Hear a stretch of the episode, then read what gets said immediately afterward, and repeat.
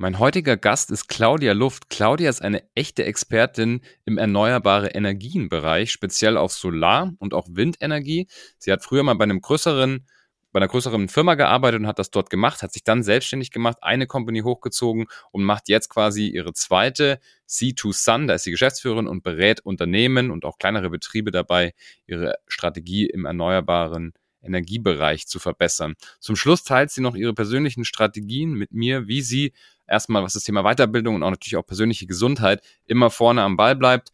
Also unbedingt bis zum Schluss durchhören. Gehen wir ins Podcast. Auf geht's. Behind the Sea, der Atreus Podcast. Ich bin Franz Kugelum, Direktor bei Atreus und im Behind the Sea Podcast blicken wir gemeinsam hinter die Sea-Level Bühne. Claudia, herzlich willkommen im Podcast. Hallo. Ich freue mich, dass du heute da bist. Wir haben ein sehr, sehr cooles Thema, was wir auch in diesem Podcast noch gar nicht, sag ich mal, abgedeckt haben. Und zwar bist du seit mhm. über 25 Jahren in dem Bereich erneuerbare Energien, speziell Solar- und Windenergie. Du bist eine echte, Expertin, deswegen spring mal gleich rein. Du bist aktuell Geschäftsführerin bei C2 Sun. Das ist deine eigene Consulting-Firma, sage ich jetzt einfach mal ganz breit. Was ist denn mhm. aktuell so auf deiner Agenda? Erzähl mal so ein bisschen, was du gerade so machst. Ja, lieber Franz, danke, dass du mich eingeladen hast. Ich finde das sehr, sehr spannend, äh, dieses Thema heute als Podcast zu betrachten. Das ist für mich auch äh, eine neue Erfahrung äh, in meinem beruflichen Feld. Ich versuche Beruf und Privat miteinander zu, zu verbinden. Mhm. es ist nicht nur Berufung, es ist nicht nur Beruf, es ist auch Berufung für mich. Ich mache das, du hast es ja eben gerade schon gesagt, sehr, sehr lange. Und ich glaube, ich könnte es auch ich kann es auch nur deshalb machen, weil ich wirklich hinter der Situation stehe. Ich habe mir irgendwann mal auf die Fahne geschrieben, da war ich, glaube ich, 16 oder 17 Jahre alt. Also das äh, ist schon vor 25 Jahren gewesen. Ähm, ich möchte die Welt ein klein wenig verbessern. Das hört sich jetzt wahnsinnig hochtrabend an, aber äh, das, äh, das steht immer noch bei mir auf der Agenda und das versuche ich auch so weiterzugeben. Deshalb mache ich das, was ich äh, tue, auch mit, mit Leidenschaft und mit Begeisterung. Die Citosan, die gibt's mittlerweile seit äh, elf Jahren. Ich habe mhm. damals ein, äh, 2012 ein ehemaliges Unternehmen von mir verkauft, weil sich da, äh, wir sind ja immer sehr auf äh, gesetzliche Gegebenheiten äh, reglementiert und seinerzeit ist der Markt gerade im Solarbereich äh, etwas zurückgegangen aus politischen Gründen und seinerzeit habe ich mich entschlossen, dieses Unternehmen zu verkaufen, was auch im Nachhinein der richtige, die richtige Entscheidung war und habe dann die C2 Sun gegründet, C2 Sun, wie der Deutsche sagt, äh, geschrieben, ähm, und die beschäftigt sich ähm, aufgrund meiner Expertise mit der ähm, Personalberatung, äh, mit dem Consulting, mit Transformationsprozessen im Bereich der erneuerbaren Energien. Äh, die haben wir momentan bitter nötig in der Branche. Äh, und äh, im Grunde genommen auch mit Beiratstätigkeiten. Das ist ein Bereich, wo ich in den nächsten Jahren verstärkt äh, meine Werten einsetzen möchte und meine, ähm, meine Experience sozusagen. Sehr, sehr cool. Wir schauen uns natürlich gleich auch noch an, wie du da hingekommen bist und wie sich so diese ganzen 25 Jahre dann so ein bisschen gestaltet haben. Aber erstmal noch ein bisschen mehr zu verstehen. Also du berätst sozusagen heute Firmen dabei, wie sie die Energiewende meistern mhm. können, speziell mit mhm. Solar und Wind, oder? Ähm, hauptsächlich Solar. Hauptsächlich Solar, okay. Und dann sind das dann, wie, wie kann ich mir das vorstellen? Vielleicht kannst du mal so ein anonymes Beispiel geben für so ein, für so ein Projekt, was, was du da für Kunden sozusagen so ungefähr machst. Das kann, äh, das kann, also die Kundenpalette ist vielfältig. Es kann zum Beispiel ein äh, Solateur sein, das ist ein Elektriker, der äh, auf äh, Residential, auf äh, kleinen Häusern Solaranlagen raufschreibt und äh, raufschraubt und äh, dementsprechend installiert und der eine Beratung bezüglich der Produkte braucht. Das kann aber auch ein okay. Energieversorger sein, äh, der sich neu aufstellen möchte. Die Energieversorger haben sich in den letzten Jahren ja immer mehr der erneuerbaren Energien zugewendet. Und äh, da geht es auch um Supply Chain. Wie stelle ich mein Unternehmen ähm, richtig äh, auf? Wie ähm, kann ich mich in der Zukunft so aufstellen, dass die erneuerbaren Energien einen größeren Bestandteil haben? Oder auch Bundesverbandsarbeit. Also ich bin sehr stark im BSW, das ist unser Bundesverband für Solarwirtschaft, engagiert äh, in äh, diversen Fachgruppen. Wir sind sehr nah an der Regierung auch dran und äh, bei dem einen oder anderen Gesetzesentwurf werden wir dort auch in diesen Fachgruppen gefragt und können da auch direkt ähm, mehr, manchmal mehr, manchmal auch weniger auch mit eingreifen. Okay. Sehr interessant. Ja, also spannendes Thema. Was würdest du sagen, sind so, wenn du jetzt einfach so auch auf den Markt blickst, sind so die zwei, drei oder, oder ein, zwei Themen, die du gerade siehst, was gerade, ich mal, am, am, am meisten im Trend liegt oder halt am meisten besprochen wird? Momentan haben wir äh, sehr große Herausforderungen. Ich bin froh über diese Herausforderungen, weil der Markt wird in den nächsten Jahren äh, sehr stark wachsen und das auch politisch unabhängig wachsen. Ich habe mir selber äh, immer auf die ähm, Fahne geschrieben, nicht politisch zu sein. Das ist mir ganz, ganz wichtig. Ich stehe hinter den erneuerbaren Energien. Ich stehe hinter der Nachhaltigkeit. Ähm, aber ich bin keiner Partei angeschlossen, äh, weil es wird immer oft gleich mit einer Partei äh, gleichgesetzt und äh, da distanziere ich mich von. Mir ja. ist es ähm, äh, ganz wichtig, wir haben in dem Solarbereich in den letzten Jahren, es ist jetzt gerade letzte Woche die neue Strategie für 2023 rausgekommen, die beschließt, dass wir bis äh, 2026 ähm, 22 Gigawatt in Deutschland an neue Solarleistung installieren sollen. Wow. Äh, das sind natürlich nicht nur die Residential, die Häuslebauer, das sind natürlich auch Gewerbetreibende, das sind Utility Scales, das sind die Freiflächenanlagen, die du, wenn du auf der Autobahn fährst oder mit dem Zug fährst, an den Autobahnen oder Gleisen entlang siehst. Das sind äh, unterschiedliche ähm, Art und Weise der, der solaren Anbringung. Auch nachgeführte Anlagen, was jetzt ganz interessant wird, das ist auch Agri-Solar, das heißt ähm, Solar und Agrikultur miteinander verbunden auch wahnsinnig interessant. Floating PV äh, wird äh, ein interessantes Thema äh, werden, weil wir nicht ganz so viele Flächen haben. Also es gibt da sehr, sehr viele Anwendungsgebiete. Aber diese 22 Gigawatt, das bedeutet, wenn man das äh, Jahr 2022 sieht, äh, wo wir wirklich nicht untätig waren, eine Verdreifachung des Potenzials beziehungsweise der Menge, äh, die wir in den nächsten Jahren installieren sollen, um CO2-neutral und klimaneutral zu werden. Und äh, das ist natürlich wahnsinnig spannend, so einen Wachstumsprozess zu begleiten. Auf der anderen Seite ist es allerdings auch so, dass wir so ein paar Bottlenecks haben. Das eine ist natürlich, dass, äh, äh, dass wir ähm, keine Ware haben, auch die Mikrochip-Produktion, die Speicherproduktion, die ähm, ja, wir sind angewiesen aufs Ausland. Wir haben jetzt mhm. gerade in dem neuen Strategie, Strategiereport 2023 festgestellt, ohne China wird es nichts werden. Äh, wir haben leider vor ähm, über zehn Jahren unser Zepter aus der Hand gegeben und haben dort äh, ja, haben die deutsche Solarproduktion eingefahren oder eingestellt und äh, dementsprechend sehr viel ist ins Ausland abgewandert. Das Ausland ist momentan leider besser als wir geworden und wir können die Mengen, die wir da umsetzen, wollen in der nächsten Zeit, die können wir gar nicht, auch wenn wir es wollten, äh, selber produzieren. Wir haben noch in Deutschland ein, zwei Hersteller, die sind auch äh, sehr, sehr gut. Ich vertrete die auch wahnsinnig gerne, ähm, aber die werden als allein nicht schaffen können, so dass wir da einen Nachholbedarf haben. Und wir haben natürlich auch einen Nachholbedarf nicht nur in der Ware, sondern auch ähm, in, in der Manpower oder ich weiß gar nicht, wie man Manpower überhaupt gendert, also im Personal. Ja. Ähm, dass, äh, wo man kann bei uns in der Branche Manpower sagen, ich bin da ähm, so ein bisschen der Paradiesvogel, also diese Branche ist ungefähr zu 99 Prozent maskulin ähm, geprägt. Verstehe, und okay. äh, insofern bleibe ich jetzt einfach mal bei dem Wort. Also wir, uns fehlt okay, es an ja. Elektrikern, uns fehlt es an Installateuren, uns fehlt es an Handwerkern, uns fehlt es an ganz normalen Bauleitern, Heutzutage ist es so, dass ein Bauleiter für Freiflächenanlagen mehr verdient als ein Geschäftsführer, weil er ganz genau Wahnsinn. weiß, er kann es verdienen. Und äh, in Deutschland beziehungsweise in angrenzenden europäischen Ländern ist es sehr, sehr schwer, die passenden ähm, die äh, passenden, äh, das passende Personal zu finden, so dass wir da jetzt auch außerhalb von Europa schauen müssen, um dieses ganz, ganz hohe Ziel, diese 22 Gigawatt ab 2026 installieren zu können, um CO2-neutral zu werden. Mhm. Da habe ich gar nicht so an diese Komponente gedacht, generell an das Personal, dass das ja auch ein, ein Riesenthema ist, dass ich ja sowohl natürlich, wie du gesagt hast, Chips und auch Hardware und so brauche und überhaupt erstmal den, den Drive in einem Land, dass man das jetzt wirklich mal so eine Wende einleucht, äh, einleitet. Aber an das Personal habe ich gar nicht gedacht. Das ist natürlich auch nochmal ein ganz anderer Punkt. Da berätst du ja quasi auch richtig. Ne? Du kannst dann sozusagen ja. sagen, hey, ich weiß nicht, machst du dann das Recruiting oder stellst du die Kontakte ja. her? Wie sieht das aus? Ja, also äh, das ist Headhunting, aber speziell wirklich mhm. nur im Bereich der Photovoltaik, ein wenig auch E-Mobility. Ähm, aber Haupt, also ich bin da ganz, ganz spitz aufgestellt oder wir sind spitz aufgestellt in der Photovoltaik.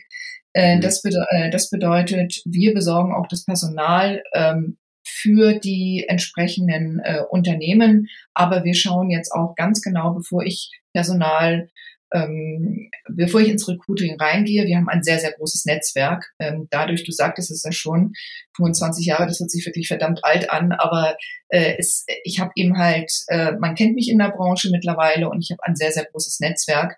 Und insofern ist das äh, wirklich eine Direktansprache denn auch ähm, von den Leuten. Wir bekommen auch sehr, sehr viele proaktive Bewerbungen und mhm. bevor ich Personal vermittel, und da möchte ich jetzt so ein bisschen die Schleife, das ist nämlich mein ganz äh, persönliches Ziel, ich schaue mir die Unternehmen an, ähm, warum sie Personal brauchen, wie das Unternehmensklima ähm, dort ist, ähm, wie weit sie auch diesen Change vorantreiben möchten, ob es sich um moderne Unternehmen handelt, denn es nützt mir überhaupt nichts, wenn der oder die Bewerberin, die ich vermittle, nach einem Vierteljahr sagt, also nee, das war es wirklich nicht, ich, äh, ich fühle mich nicht wohl.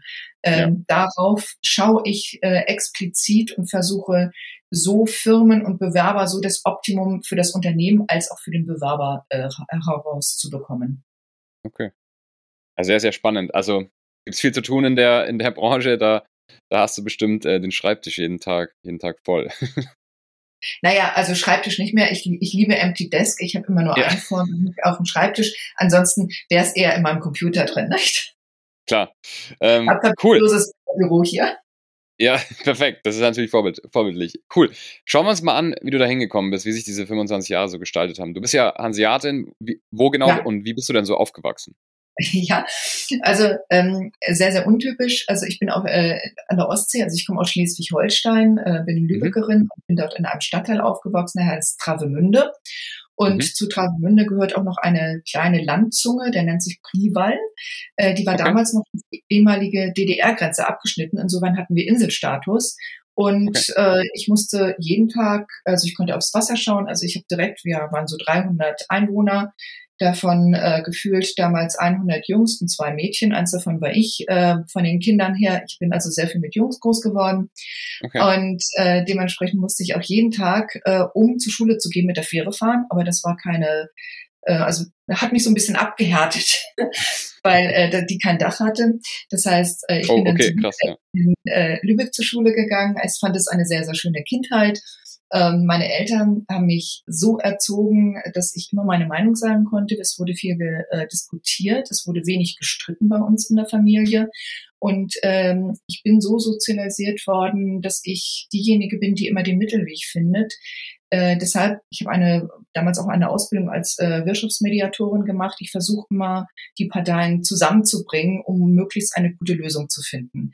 Das hat mhm. sich durch meine Schullaufbahn ähm, durchgezogen. Zuerst etwas schüchtern gewesen als Mädel. Und dann kam der Sport. Ich habe Turniersport gemacht, ich habe getanzt seinerzeit. Und das ist so eine Sportart, da muss man on point funktionieren, da muss man sehr, sehr viel Disziplin haben, sehr gutes Körpergefühl. Und dieser Sport hat mir ähm, auch sehr viel Selbstvertrauen gegeben, so dass äh, ich dieses nachher äh, in meiner Ausbildung, also ich habe nicht eine ganz so tolle ähm, ja, so einen ganz so tollen Schulabschluss und vom Studium habe ich dann eine kaufmännische Ausbildung absolviert. Also auch nicht ganz so atypisch. Man kann sich das vorstellen, so wie bei dem Buddenbrock, so ein ganz altes hanseatisches Kontor.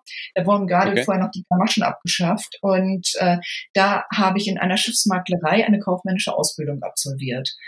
Also im Grunde genommen, ich bin gelernte Schiffsmaklerin, äh, was hier in Bayern natürlich relativ untypisch ist. Ähm, habe dann, ähm, hab dann im Hamburger Modell studiert. Das heißt, ich habe in einem Unternehmen gearbeitet, damals in einer Spedition oder in zwei Speditionen. Und ähm, habe äh, so auch praktische äh, Erfahrungen gesammelt, habe mich da auch schon sehr für Umweltthemen immer interessiert. Ich habe zum Beispiel damals so rapsölbetriebene Gabelstapler, das war ein ähm, Projekt der Hansestadt oh. Hamburg oder rapsölbetriebener LKWs. Das war alles ganz, ganz in den Kinderschuhen seiner Zeit und habe dann aber immer mehr gemerkt, mich zieht das in, die, in den Bereich der erneuerbaren Energien, mich, ent, äh, mich zieht es in den Bereich der Nachhaltigkeit, der nachhaltigen mhm. Unternehmensführung, weil das, was ich damals in der Ausbildung gelernt habe, das war eine totale Top-Down-Mentalität. Das war so ein Patriarch, der Firmenchef. Das okay. wollte ich in Zukunft nicht mehr machen. Aber ich glaube, es ist ganz, ganz wichtig, durch so eine Schule einmal zu gehen und das praktisch mitzuerleben, denn dadurch weiß ich auch, was ich zukünftig möchte und was ich nicht mehr möchte. Ja, das ist ein guter Punkt. Das habe ich auch schon öfter gehört, dass man auch die, also die Sache sehen soll, die man nicht möchte, äh, einfach so als Lerneffekt. Sehr spannend. Ja, ähm, ich finde es ganz interessant, du sagst äh, eher den untypischen Weg. Ich habe jetzt mittlerweile schon einige Gäste gehabt und viele haben irgendwie dieses Thema, naja, erstmal so Schule äh, nicht so, also nicht so interessant gefunden, sage ich mal, und dann, äh, oder sage ich mal, keine kaufmännische, aber irgendeine Ausbildung gemacht und dann so diesen atypischen Werdegang, wie man ihn, wenn es denn überhaupt einen typischen gibt, äh, zeichnet. Also insofern vielleicht gar nicht so atypisch, weil offensichtlich haben viele Leute im C-Level oder mit der eigenen Company einen anderen Werdegang gewählt. Gut, ähm, sehr spannend. Also ich würde sagen, jetzt vielleicht so die, dass wir mal so ein bisschen durch ein Gefühl kriegen, wie denn diese Branche sich entwickelt hat. Man hat ja auch immer so diesen, dieses Thema, ja, hat man da was verschlafen? Also wurde da jetzt zum Beispiel zu früh das ganze Thema Solar vorangetrieben, weil einfach der Druck noch nicht so groß war. Wie ist denn da dein Gefühl? Du warst jetzt so lange da. Hattest du da damals immer so das Gefühl, die Leute verpassen was, weil sie einfach jetzt nicht auf diesen Zug früh genug aufspringen?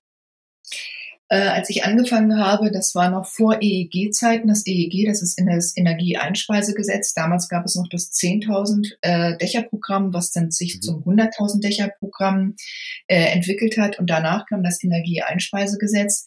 Ehrlich gesagt, ich wurde damals ein wenig belächelt und habe mhm. gesagt, ach Mensch, Mädel, du schaust ganz gut aus, was gehst du in diese Branche? Du trägst doch gar keine Birkenstockschuhe. Und äh, das äh, neulich bin ich mit dem Zug gefahren, mit der Bahn gefahren, da wurde ich auch gefragt von zwei Studenten, was ich denn gerade mache. Und da habe ich gesagt, ich bin im Bereich der erneuerbaren Energien. Und dann kam raus, oh, das ist ja total Mainstream heutzutage. Also von, ähm, von mittlerweile von der Person, die sich damals so als äh, ja Außenstehende für etwas interessiert hat, bis zum Mainstream ist natürlich ein äh, sehr, sehr langer Weg, der aber sehr spannend war. Ich finde, wir haben damals zum wichtigen Zeitpunkt gestartet. Es waren natürlich häufig wirklich die absoluten Ökos damals, die absoluten Birkenstockträger, Entschuldigung, ich möchte jetzt niemanden auf den Schlips treten.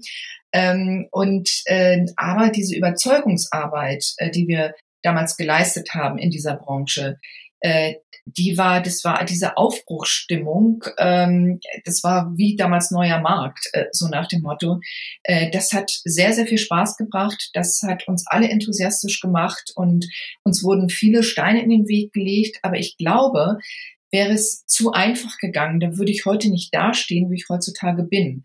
Und äh, in dieser Zeit habe ich wirklich gelernt, mit Herausforderungen oder Problemen, je nachdem, wie man das nun heutzutage ähm, tituliert, damit umzugehen und die auch zu meistern und ein Problem oder eine Herausforderung nicht als etwas ganz Schlimmes anzusehen, sondern mich äh, der zu stellen, mich damit auseinanderzusetzen, sachlich auseinanderzusetzen und so eine aus der Metaperspektive eine optimale Lösung zu erarbeiten. Das finde ich gut, ja. Das ist ein sehr, sehr wichtiger Punkt. Haben wir schon ein, ein gutes Learning. Ich frage ja immer am Ende nochmal dann auch zu deinen persönlichen Tipps und Taktiken und was du so gelernt hast. Also unbedingt auch bis zum Schluss fertig hören, weil die kommen dann noch. Ähm, mhm. schauen wir mal, wie sich das, wie, wie hat sich denn das Thema Gründung dann so bei dir eingeschlichen? Magst du vielleicht so ein paar Ecksteine im Werdegang nochmal erwähnen, wo du gemerkt hast, hm, ich würde gerne was Eigenes machen oder vielleicht läuft das mal auf was Eigenes oder zumindest auf was ja. Gesamtverantwortliches? Äh, ich war jahrelang, ich bin seinerzeit, das war im Jahr 2000, bin ich von ähm, Hamburg nach München gezogen.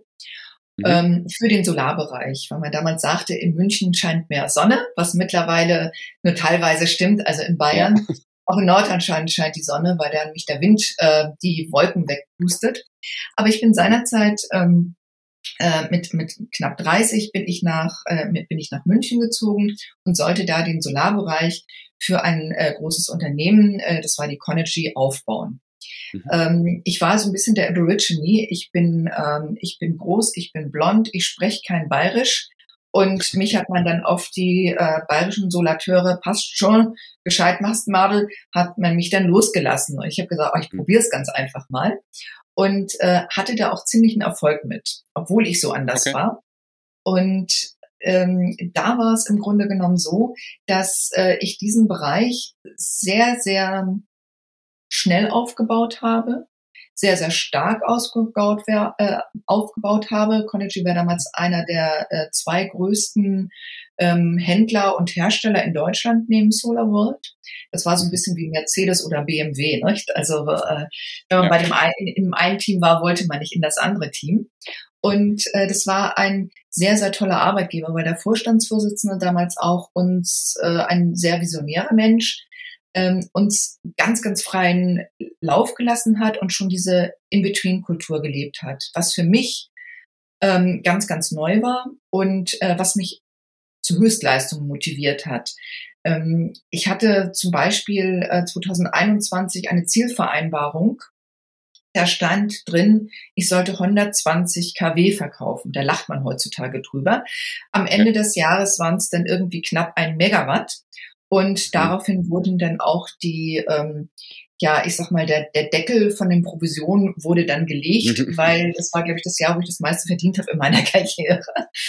Gott sei Dank ähm, hast du es noch mitgenommen, bevor der Deckel kam. Ja, ja, selbstverständlich. Aber ich denke mal, wer gut verkauft, kann auch gut verdienen. Und äh, ich habe das damals wohl so gut gemacht, dass ich dann nach kurzer Zeit schon mein eigenes Team aufbauen konnte. Mhm. Dass ich äh, dann äh, ein sogenanntes Profit Center geleitet habe. Mhm. Ähm, dieses Profit Center hatte zu dieser Zeit ungefähr einen Umsatz von knapp 100 Millionen. Wow, und okay. äh, für das verantwortlich war Anfang 30 und habe dann ähm, relativ schnell, wir haben, äh, bin dann aufgeklettert zum Vertriebsdirektor für, äh, für Deutschland, Österreich und Schweiz. Mhm. Für den B2B-Bereich. Und okay. damit kam natürlich, also ich habe Karriere in diesem Unternehmen gemacht. Das war äh, sehr, sehr interessant. Habe nebenbei auch noch mein Kind gekriegt, also was dann noch interessanter war, wo die Firma wirklich alles getan hat, dass ich, äh, dass ich Job und Familie miteinander verbinden konnte. Finde ich heutzutage. Ja, ist ja cool. Wo wir, ja. wo wir heute äh, wo wir heutzutage äh, drüber diskutieren, wie es, äh, wie es gemacht wird. Es wurde seinerzeit schon, das war 2007, wurde es schon umgesetzt. Mhm. Ähm, nebenbei denn der IPO, was auch nicht ganz so, ähm, äh, was auch nicht ganz so ohne war. Und also wir, wir schwebten quasi auf einer Welle des Erfolges Mhm. Wobei ich immer so ein bisschen hanseatisch war. Ich bin auch diejenige, ich, ich, ich liebe, ich liebe Herausforderungen, aber ich mag es auch ganz gerne, diese, da kommt ja die Hanseatin in mir durch. Ich mag es auch ganz gerne ähm, berechnend haben. Das bedeutet, also ich, ich, ich bin nicht ein ganz so risikofreudiger Mensch. Okay. Äh, ich gebe das Geld erst dann aus, wenn ich es auch wirklich verdient habe, gerade wenn ich neue, neue Schritte einleite. Und okay. da war es seinerzeit so, dass durch den IPO natürlich auch ganz, ganz andere Vorschriften für dieses Unternehmen äh, galten und der Druck war extrem, immer mehr zu schaffen. Also wir haben nicht mehr für den guten Zweck gearbeitet, sondern wir haben für die Aktionäre gearbeitet. Und äh, das war eine ziemliche Gratwanderung. Damit musste ich mich erstmal ein wenig auseinandersetzen. Und äh, ich habe im Übrigen ähm, das nun mal eingefügt. Bei mir ist es so, egal ob ich jetzt für ein Unternehmen arbeite oder für mein eigenes Unternehmen arbeite, im Angestellten- oder im äh, Geschäftsführerverhältnis, Angestellter, Geschäftsführer, Gesellschafter, Geschäftsführer, mhm. ich handle nicht anders. Und okay. das ist vielleicht auch zum Schluss nachher noch ein, äh, eine Geschichte, dass ich jedem raten möchte, wenn du Geschäftsführer werden willst, wenn du Verantwortung übernehmen möchtest in deinem Unternehmen, egal ob du Angestellter bist oder Geschäftsführer, handel so. Auch als. Angestellter, tu so, als wenn es dein eigenes Unternehmen wäre. Das habe ich immer gemacht und ähm, das fiel auch auf. Auf jeden Fall, warum habe ich mich, und jetzt zur Ursprungsfrage zurück, entschlossen, selbstständig zu machen? Mhm. Das war eine Situation.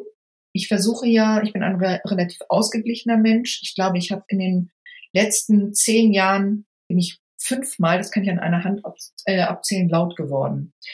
Äh, okay. Ich versuche, äh, ich versuche bedacht zu äh, agieren, weil ich weiß, ich habe selber einen cholerischen Chef mal gehabt. Also das geht gar mhm. nicht, was man dort auch bei den Mitarbeitern anrichten kann.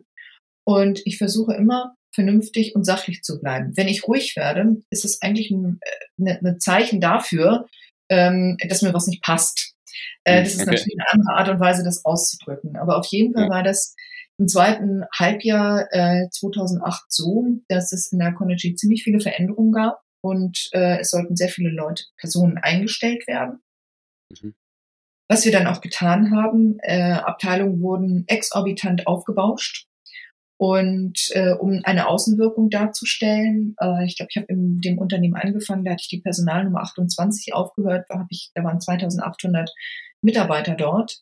Und oh. auf jeden Fall war es so, dass dann aufgrund der Regularien ähm, sehr viele Unternehmensberater in dieses Unternehmen reingekommen sind. Und Unternehmensberater, die branchefremd waren, die es zwar ganz cool fanden, ein, äh, in einem Unternehmen zu arbeiten im Bereich der erneuerbaren Energien, weil das war total hip zu dem Zeitpunkt.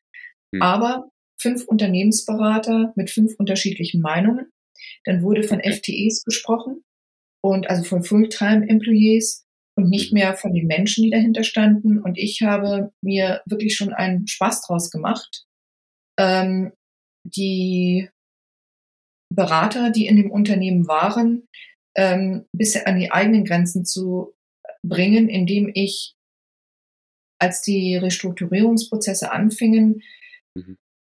die Personen dahinter gestellt habe, die Bilder dahinter gestellt habe um was für eine mhm. Schicksale es sich handelt, weil es kam dann 2008, ich kann ihm, ich kann dir gar nicht mal sagen, um wie viel Prozent es war, aber ich glaube, es war eine Zahl zwischen fünf und zehn Prozent von meinem aufgebauten, ähm, von meiner aufgebauten Crew, von meinem Team, die ich auf einmal abbauen sollte, obwohl mhm. wir sehr, sehr gute Zahlen geschrieben haben, aber das ganze Unternehmen nicht so gut dastand und mhm. ich dieses Team sozusagen restrukturieren sollte. Ja. Und da war dann eine Geschichte, die war, wenn ich zu viel erzähle, bitte sag es mir. Die, nee, finde ich spannend, äh, weiter, gerne, ja. Die, äh, die, die fand am 3. Dezember statt. Äh, mhm. Dort war ich äh, zusammen mit meiner Prokuristin, ich habe auch immer sehr gerne mit Frauen zusammengearbeitet, mussten wir an diesem Tag, ich weiß nicht mehr die genaue Zahl, aber es waren 20 oder 25 Mitarbeiter entlassen mhm. und denen das sagen. Und es war einer der schwierigsten Momente in meiner beruflichen Laufbahn.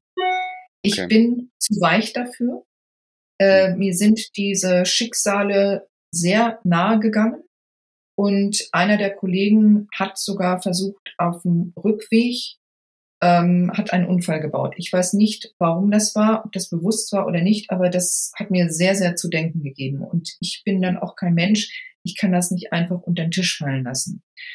Auf jeden Fall am nächsten Tag oder ein, zwei Tage später war dann die berühmte Weihnachtsfeier dieses Unternehmens, zu der ich auch eingeladen war. Und da, die fand in einer Diskothek statt und ich kam, mir war eigentlich gar nicht nach Weihnachtsfeier zumute. Und ich kam in diese, in diesen Raum rein mhm. und da lag, kennst du vielleicht auch von vor Weihnachten als Kind, es gibt diese, diese Goldtaler, diese Karamell-Goldtaler. Ach so, ja, ja, genau. Mhm. Die lagen überall dort verstreut. Und dann mhm. kam der ehemalige Aufsichtsrat an mhm. nahm diese Goldtaler, schmiss die in die Luft und sagte, jetzt können wir das wieder verprassen, wir haben einen neuen Geldgeber ge äh, gefunden, einen neuen Investor. Mhm. Und das okay. war für mich, manche sagen, es war ein sehr emotionaler Moment, das war für mich der Moment, dass ich sage, ich bin nicht mehr richtig in diesem Unternehmen. Ja. Auf der einen Seite entlasse ich Mitarbeiter, Schicksale, gute Mitarbeiter, nachweislich. Und auf der anderen Seite wird gesagt, jetzt kann das Geld wieder verprasst werden. Und das war für mich ein ausschlaggebender Moment. Und viele haben mich gefragt, warum ich dieses Unternehmen verlasse. Und vielen habe ich das noch gar nicht gesagt. Insofern äh, ist es jetzt, äh, hat es viele interessiert. Ich habe dann für mich entschlossen zu gehen und habe mich dann mit einem meiner größten Kunden selbstständig gemacht. Okay. Und habe gesagt, das, was die Conergy kann, das kann ich auch. Mhm. Und habe dann ähm, meinen Mitarbeitern erzählt, ich verlasse das Unternehmen. Viele wollten wissen, was ich mache. Und mhm. ich habe denen das erzählt. Und am 1.4.2009 habe ich die Viosan gegründet mit einem Team von 28 Mitarbeitern. Das war mein ehemaliges Team von der Conergy. Du kannst ja, dir natürlich vorstellen, wir hatten einen Return of Invest, also 28 Mitarbeiter äh, innerhalb, ähm, also sofort einen Anstellungsvertrag zu äh, übergeben, ist ja. natürlich auch finanziell ein ziemliches Risiko. Absolut. Wir hatten einen Return of Invest nach, ähm, ich glaube, sechs Wochen. Mhm. Äh, und das war für mich in meiner Karriere die mutigste, es war eine total legale Aktion, es war für mich die mutigste Aktion. Und Mut ist für mich seitdem ein Zeichen, die Angst zu überwinden. Und immer, wenn ich denke, ich muss mutig sein oder eine Entscheidung treffen, die nicht ganz so einfach ist, denke ich an diese Situation zurück und was mir das gebracht hat. Ähm, ich habe 28 Mitarbeitern, die in der nächsten ähm, ja, Charge sozusagen dann auch wieder die Kündigung bekommen hatten. Gute Mitarbeiter, auch Vertriebsmitarbeiter, die im Tandem zusammengearbeitet haben. Ja, mit denen, denen habe ich, also nicht nur ich, sondern auch mein Geschäftspartner damals mit, eine Basis geboten, um dort einen neuen Vertrieb aufzubauen. Und das haben wir, okay. glaube ich, sehr, sehr gut hinbekommen. Ja. Ja, es ist natürlich schwierig, wenn dann Investoren, ne, wenn man auch für Public Company plötzlich arbeitet, dann sind natürlich die Ziele ein bisschen anders. Erstens mal viel kurzfristiger. Man kann dann nicht, wie Familienunternehmen das ja oft machen, langfristig planen, teilweise sogar in Generationen planen. Da wird dann plötzlich mhm. von Quartal zu Quartal geplant, da müssen die Kosten stimmen und da sind natürlich Mitarbeiter natürlich ein Hebel. Und ob das dann immer mal Sinn macht oder nicht Sinn macht, ist dann immer die Frage. Ja. ja. Also, okay, cool. Also du hast dann gemerkt, so, das gefällt dir nicht, diese Unternehmenskultur, du möchtest das irgendwie anders gestalten, hast dann selber aufgebaut. Sehr, sehr spannend. Ja, ähm, vielleicht, um jetzt mal so ein bisschen in, äh, in deine Persönlichkeit auch ein bisschen mehr reinzugehen. Ja. Was sind denn so, also wenn man jetzt auch vielleicht auf die Sachen zurückblickt, aber auch gerne auch einfach auf den aktuellen Stand schaut, was sind denn so deine, deine Top, ähm, sag ich mal, Strategien, dass du auch erfolgreich, weil du machst es ja jetzt nicht nur mit der Situsan, sondern du machst es ja vorher schon gemacht mit, ja. mit Viosan wie, wie man dann so erfolgreichen Unternehmen führt. Also gerne mal so ein bisschen deine, deine Best Practices mit uns teilen. Für mich ist es, äh, die Metaebene ist für mich ganz, ganz wichtig und äh, Flexibilität, geistige Flexibilität. Ähm, für mich ist zum Beispiel auch Weiterbildung, ähm, das ist ein Elixier für mich. Ich habe mich, ähm, ich nehme es mir eigentlich vor, jedes Jahr eine Weiterbildung zu machen.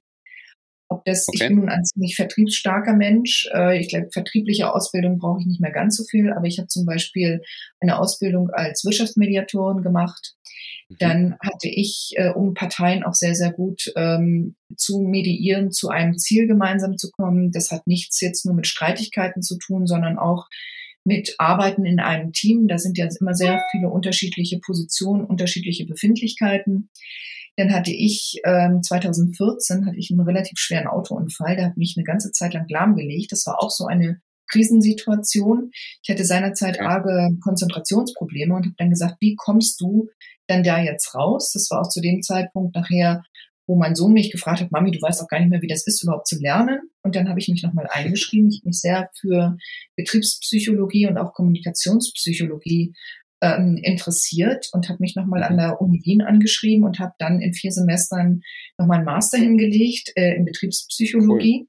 Was ich, äh, also heutzutage will ich es wirklich nicht mehr machen, weil das war, ich hatte kaum noch Freizeit, aber es hat mir so viel gegeben und habe mich dann ähm, mit einem interessanten Thema auseinandergesetzt und zwar der, ich lese das jetzt einfach mal vor, oder ich sage jetzt mal interkulturelle mhm. Kommunikationsdynamik zwischen chinesisch tradierten Konstrukten und weiblichen deutschen Führungskräften. Oh wow, sehr nischig, aber ein cooles Thema. Also äh, interkulturelle Kommunikation finde ich sehr, sehr spannend. Ja, weil äh, aus dem einfachen Grunde ähm, ich festgestellt habe, gut, ich bin nun eine Frau in der Führungsposition. Mhm. Und ich habe festgestellt, und dann kam so diese ganze Gender-Debatte an. Ja, und es, wir brauchen mehr äh, Frauen auf C-Level. Und auch wenn ich mir teilweise mhm. keine Freundin jetzt damit mache, ähm, äh, ich meine, ich bin gegen die Quote und mhm. ähm, wollte einfach beweisen, dass es in anderen Ländern ganz normal ist, eine Frau in einer Führungsposition zu haben, auch in einer technischen Führungsposition. Und ich arbeite ja beruflich viel mit China zusammen und habe dann überlegt, welches Land ist denn, wo kann man sich das eigentlich gar nicht so vorstellen, mhm. dass es vielleicht anders ist als in Deutschland. Und so bin ich auf China gekommen und bin dann durchs halbe Land gereist und habe Frauen äh, in China in Führungspositionen als auch in Deutschland, Chinesern in Deutschland interviewt und bin dabei rausgekommen, die nehmen viele Sachen wesentlich lockerer als wir in Deutschland. Und da habe ich dann sozusagen eine, äh, eine Best Practice äh, entwickelt, die ich jetzt auch weiterentwickelt habe. Und zwar, ich schreibe gerade auch noch ein kleines Buch, das wird allerdings noch ein paar Jahre dauern. Das heißt DNA Company Code. Mhm. indem ich, ähm, ich reise sehr gerne, indem ich mir Unternehmen in unterschiedlichen Ländern suche, dort mit Geschäftsführern spreche und frage, was deren Best-Practice-Methoden sind. Und da sind schon cool. so viele interessante äh, Ansätze herausgekommen. Und das soll jetzt also nicht lehrmeisterhaft gelten, sondern ich möchte im Grunde genommen einen Weg auffinden, weil wir befinden uns im größten oder aufzeigen, wir befinden uns im größten Veränderungsprozess äh, der deutschen Wirtschaft äh, seit Ende des Zweiten Weltkrieges. Es finden mhm. so viele Transformationen statt. Und da glaube ich, da können wir gerade in Deutschland ähm, uns viel vom Ausland abschauen. Das heißt also Weiterbildung, open-minded sein, äh, mit offenen Augen durch, äh, durch die Welt gehen, auch vielleicht mal neue Trends aufspüren und sich nicht, sich keine Ziele setzen, sondern äh, ein Ziel ist für mich nicht wichtig, sondern ich schaue über das Ziel hinaus. Was kommt danach? Mhm. Ansonsten, wenn man sich, wenn ich den äh, Fehler mache, ein, mir ein Ziel zu setzen, dann äh, bin ich umso ent ist zwar erstmal die Freude groß, dass ich es erreicht habe, aber dann kommt die Ernüchterung. Verstehe. Udo Lindenberg hat mal so ein tolles Lied ge äh, geschrieben, einmal küssen und dann sterben. Und genau so ist das ähm, dann kommt die totale Ernüchterung. Deshalb, ich denke immer schon zwei, drei Schritte nach diesem Ziel. Und dadurch bin ich häufig ähm, meinen Mitbewerbern voraus. Das heißt nicht, dass ich keine Fehler mache. Aber ich überlege immer, wenn ich das Ziel erreicht habe, was könnte danach kommen? Mhm. Und damit beschäftige ich mich viel mehr als mit dem Ziel selber, weil das kommt automatisch. Das ist gut. Zumal auch das sehr, sehr gut ist, um groß genug zu denken, weil ne, sonst Ja. hört man natürlich mit dem einen Ziel auf. Cool. Also sehr, sehr schöne Tipps. Wir kommen langsam schon ans Ende vom Podcast. Ich habe noch zwei Fragen. Die eine Frage ist, Mhm. gleiche Frage wie jetzt, nur so ein bisschen mehr auf dich selbst betrachtet. Weil man Ja. muss ja als Unternehmer auch fit, fit bleiben, man, man darf nicht ausbrennen. Ja, jetzt Ja. äh, gibt es da verschiedene Strategien. Ich sage einfach immer so als Beispiel Sport natürlich, Yoga, Ja. Meditation. Gibt es da sowas, was du, was du machst und wo du, wo du sagst, das ist für mich persönlich, da halt, damit halte ich mich fit und dass ich auch irgendwie Ausgleich habe?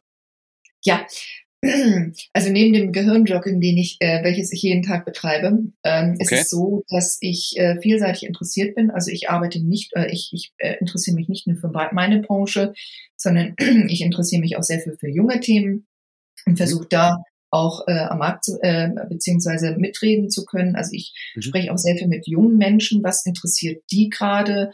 Ähm, und ähm, natürlich, da bin ich in meiner eigenen Familie auch gut aufgehoben, da bekomme ich auch schon viel, viel Input. Äh, für mich ist es ganz wichtig, ich liebe die Natur.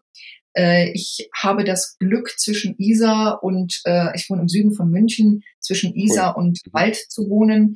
Ich gehe morgens immer mit meinem Hund joggen. Und äh, ich habe zum Beispiel auch immer meinen Hund mit im, äh, im Büro. Also die merkt, äh, ist ein Hundemädchen, die merkt immer, wenn, äh, wenn ich ja, wenn es mir nicht so gut geht oder ich angespannt bin, Mhm. dann kommt die automatisch und stupst mich an und ich denke, ach, das ist ein gutes, Mhm. äh, ähm, gutes ähm, Zeichen, Signal, was sie mir sendet. Ich mache viel Sport, ich segel und äh, reise sehr, sehr, äh, sehr, sehr gerne und ich bin ein durchaus positiver Mensch. Ich versuche in jeder Situation was Positives zu sehen. Das heißt nicht, dass ich Mhm. oberflächlich bin. Ich habe so ein kleines Ritual morgens. Ähm, äh, das sieht so aus, dass ich die ersten zwei Stunden im Büro ähm, keine Reklamation anfasse und Okay. keine negativen Menschen an, äh, anrufe. Es sei, also ich versuche Okay. mich dran zu halten. Es klappt zu 95 Prozent und jeder, der mich äh, zwischen halb acht und halb zehn ans Telefon bekommt oder eine E-Mail bekommt, ähm, der kann froh sein, weil das ein positiver Mensch ist. Ich versuche so viel wie möglich, ich versuche den Tag positiv zu starten und auch positiv wieder aufzuhören. Mhm. Das heißt, äh, die negativen Sachen, und es fallen ja immer welche an, die versuche ich in die Mitte des Tages zu legen.